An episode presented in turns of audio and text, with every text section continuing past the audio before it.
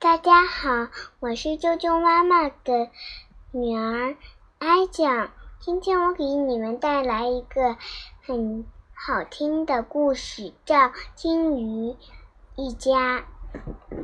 从前有一片金魔法的海，名字叫爱心海，底下盛着一个写着两条。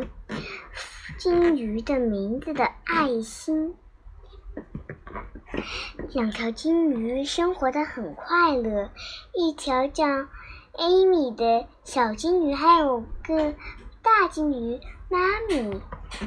它们的尾巴喷出喷出来的水是爱心的，所以这片海洋叫爱心海洋。